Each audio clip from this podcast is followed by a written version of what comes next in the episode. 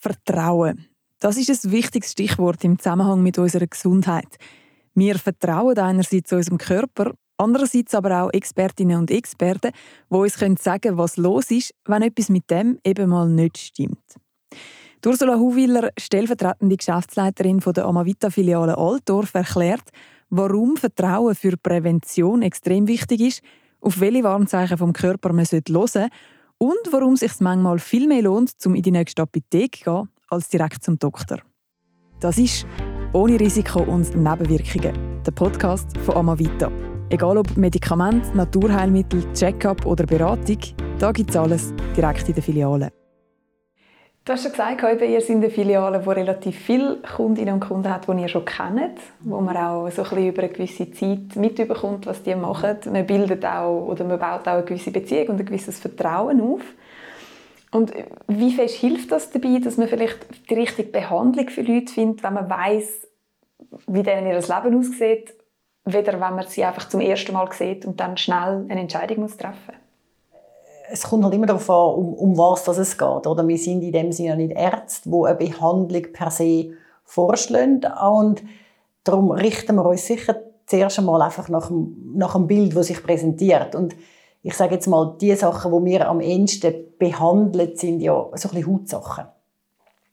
Haut- und Augensachen, das ist das, was man optisch sieht. Und dort spielt es wie eine Art ein bisschen weniger eine Rolle, ob man die Leute schon kennt oder nicht. Also irgendein ein Nesselfieber, ein Wespenstich oder eine Allergie oder ein Pilz, da brauche ich wie eine Art Geschichte vorher nicht, oder? Aber es ist natürlich klar, wenn ein Ausschlag ist, wo man nicht herausfindet, wir wissen aber, dass die ganze Familie ändert, schon ein mit, oder schon die Schwester an Neurodermitis gelitten hat oder so, dann kommt man vielleicht eher drauf und denkt, ja, das könnte jetzt auch in dieselbe Richtung gehen und tendiert vielleicht eher auf das. Das schon. Aber sonst ist mehr immer das Bild von, eigentlich von dem, was man behandeln will, eigentlich das Entscheidende.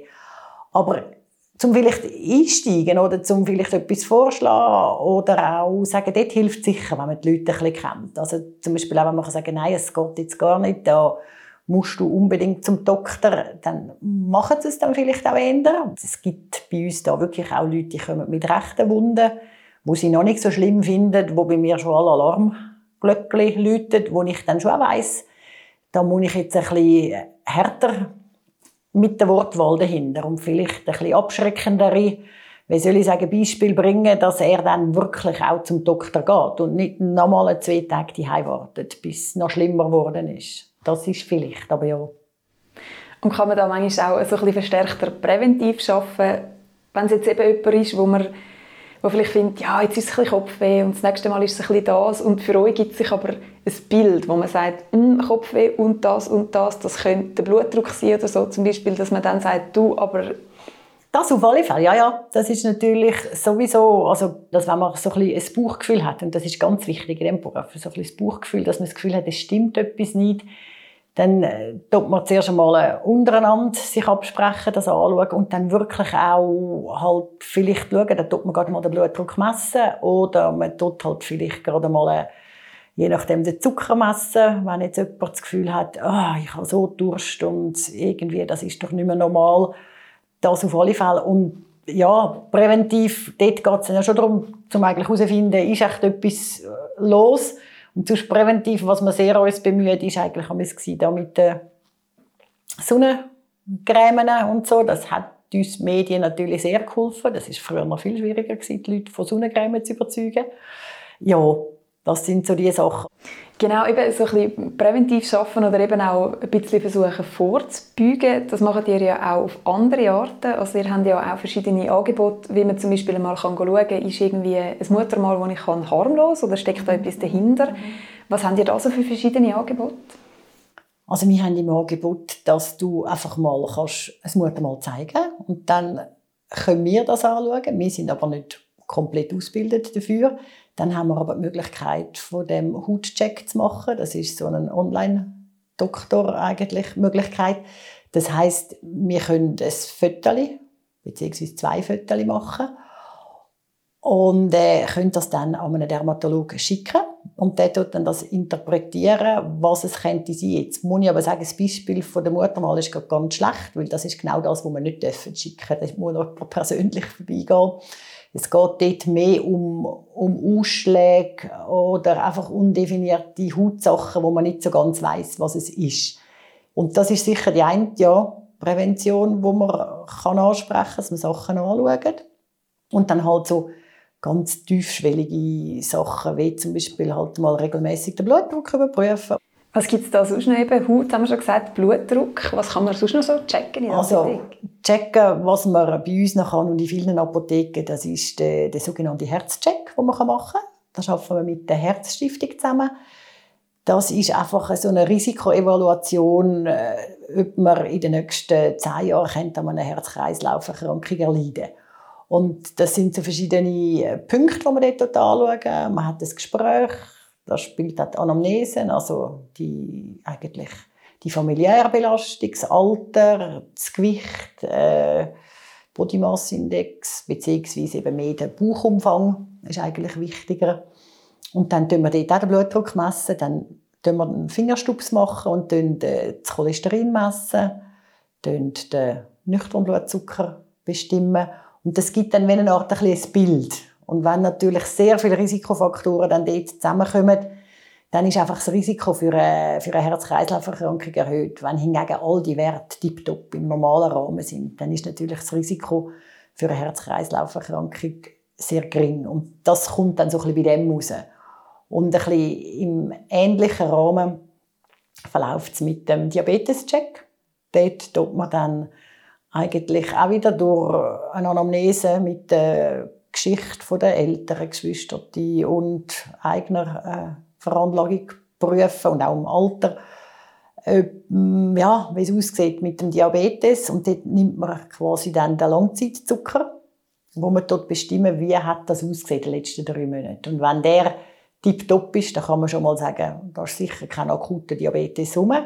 Dann gibt es die Fälle, wo einfach gerade ein bisschen minim erhöht ist. Und das sind die, die man eigentlich entdecken will. Weil die merkt man nicht selber. Und die können auf lange Zeit, wenn die lange unentdeckt bleiben, können die halt dann doch schon anfangen, Schaden anrichten. Weil jemand, der einen akuten Diabetes hat, der merkt das dann schon auch. Also das äußert sich dann mit sehr viel Durst und einfach Unwohlsein und Schwächegefühl und alles. Also, und, und, und die grosse Bandbreite sind die, die einfach so ein einen sogenannten Prädiabetes haben. Also noch nicht so schlimm, aber auch nicht so gut. Und die wird man eigentlich mit so einem Screening fast ein bisschen entdecken. Weil da kann man die Folgeschäden oder die Langzeitschäden von, von Diabetes kann man dort sehr, sehr stark mindern. Gibt es sonst Sachen, wo du sagst, das sind Warnzeichen, die die Leute viel zu häufig einfach ignorieren, die aber wirklich könnten eigentlich ein erstes Zeichen sein für etwas dann Schlimmeres? Ja und nein. Also ich sage Warnzeichen, es fängt wahrscheinlich schon mal mit dem Körpergefühl an, das man hat, oder? Und das tun wir in der heutigen Gesellschaft glaub, generell ein bisschen vernachlässigen. Oder?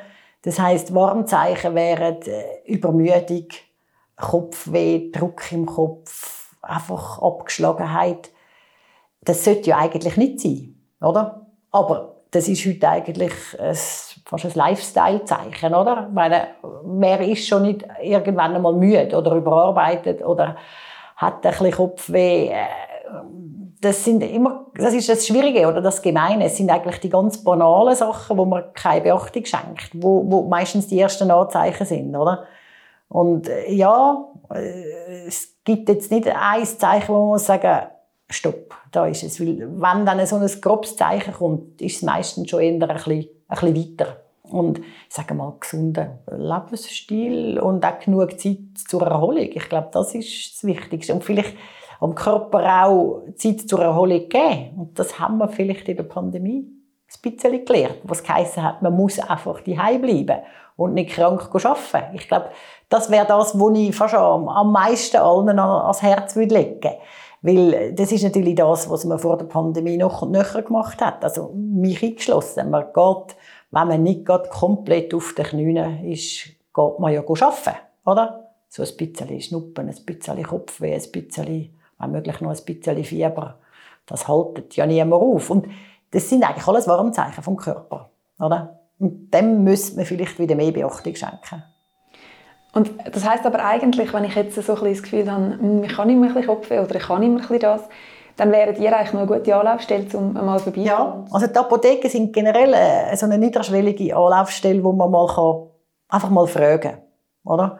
Wir können nicht unbedingt eine Diagnose liefern, das ist nicht in unserem Fachgebiet, aber man kann vielleicht im Gespräch versuchen herauszufinden, ist das jetzt mehr einfach normal oder ist das vielleicht einfach auch ein bisschen besorgt? Sehr viele Leute, es ist auch immer schwierig abzuschätzen, ist jemand eher ein bisschen ängstlich, was auch sehr viel vorkommt. Und die sind schon beruhigt, wenn man es bespricht und dann geht es schon besser. Oder sind das ernsthafte Warnzeichen? Und da sind wir vielleicht noch ein bisschen geübter, um auch ein bisschen zu schauen, ja, wie lange darf etwas schon sein, bevor man dann wirklich gerade zum Doktor muss? Oder hätte man jetzt da nicht eigentlich schon längstens sollen gehen? Und vielleicht hilft das dann. Wir sind uns auch bewusst, dass ja, halt die Anlaufstellen der Ärzte schwieriger geworden sind, weil es halt weniger Ärzte gibt. Also das ist sogar bei uns da im Kanton Uri langsam so. Bis anhin hat fast jeder noch seinen Hausarzt gehabt. Das ist kein Problem gewesen, aber es nimmt jetzt auch je länger, je mehr ja, zu, dass es schwierig wird, einen Termin einfach gerade rasch zu bekommen. Mhm. Und das ist halt schon ein Punkt, wo man vielleicht ein bisschen eine Triage machen kann wo ist es nötig, ja, oder man muss auch nicht wegen jedem Schnittchen auf den Notfall. Also ein Sprissen können wir auch noch rausziehen. Oder so etwas, ja. Mhm. Hast du das Gefühl, es ist den Leuten bewusst, dass man eigentlich in die Apotheke könnte, ebenso in dieser Funktion auch einfach mal fragen? Das ist unterschiedlich. Das nimmt man, glaube ich, schweizweit Apotheken unterschiedlich wahr. Ich bin ja vor ja, 7, 28 Jahren in Kanton Uri gekommen aus, aus Winterthur. Und ich hatte hier ganz extrem das Gefühl, dass die Apotheke nicht als Apotheke wahrgenommen wird. Im Gegensatz zu Winterthur, wo ich dort das Gefühl hatte, ist hier schon als Anlaufstelle wahrgenommen worden. Und ich finde, das hat sich sehr gewandelt in den letzten Jahren. Also ich finde, wir haben es fertiggebracht, dass wir viel mehr ins Bewusstsein gekommen sind, dass wir auch diese Sachen anbieten. Dass wir also nicht nur einfach ein Tafelgarn zur Schublade ausziehen, sondern dass man uns wirklich fragen kann, wegen bestimmten Sachen. Ja, aber das braucht Zeit und das wird halt auch nicht überall gleich ja, wirklich wahrgenommen. Das ist ja so. Mhm. Hast du das Gefühl, da spielt auch so ein bisschen wieder das, das Vernetzt oder das Vertrauen mit drin dass vielleicht, wenn jemand mal gekommen ist zu euch und mit euch so geredet hat, der das auch weiter sagt und sagt, hey, du kannst im Fall auch einfach mal in die mhm. Apotheke fragen. Ja, das ist ganz extrem, ja. Mund-zu-Mund-Propaganda ist die, die beste Propaganda. Also das merken wir, ja, sehr. Das kann man vielleicht als Beispiel bei den, bei den Grippeimpfungen so ein bisschen nehmen. Das hat man im Kanton Uri jetzt erst seit etwa vier, fünf Jahren, will mich jetzt nicht auf Test rauslassen, äh, dürfen machen. Und am Anfang ist natürlich die Nachfrage noch nicht so groß gewesen. Und dann mit der Zeit wirklich haben wir noch und nöcher gehört, wie Kunden gesagt haben, ah, ich habe es gar nicht gewusst, aber weisst, mein Kollege oder der hat gesagt, der hätte das ja ganz unkompliziert machen können. Darum komme ich jetzt auch. Ich habe das gar nicht gewusst vorher. Und das geht bei vielen anderen Sachen natürlich auch so. Amavita, meine Apotheke. Und das ist ohne Risiko und Nebenwirkungen der Podcast von Amavita. Wer genauer wissen will, wie es in der Amavita-Filiale zu Altdorf zu und her geht, warum Ursula Huwiller auch schon mal bei einem Patienten wortwörtlich das Steuer übernommen hat und was der Mike und sein weißer Fiat Panda mit der Gesundheit im Kanton Uri zu tun haben, um das geht es in einer anderen Episode von dem Podcast. Die und alle weiteren Episoden gibt es auf Spotify, Apple Podcasts und allen gängigen Podcast-Plattformen oder unter www.amavita.ch/podcast. Jetzt abonnieren und reinhören.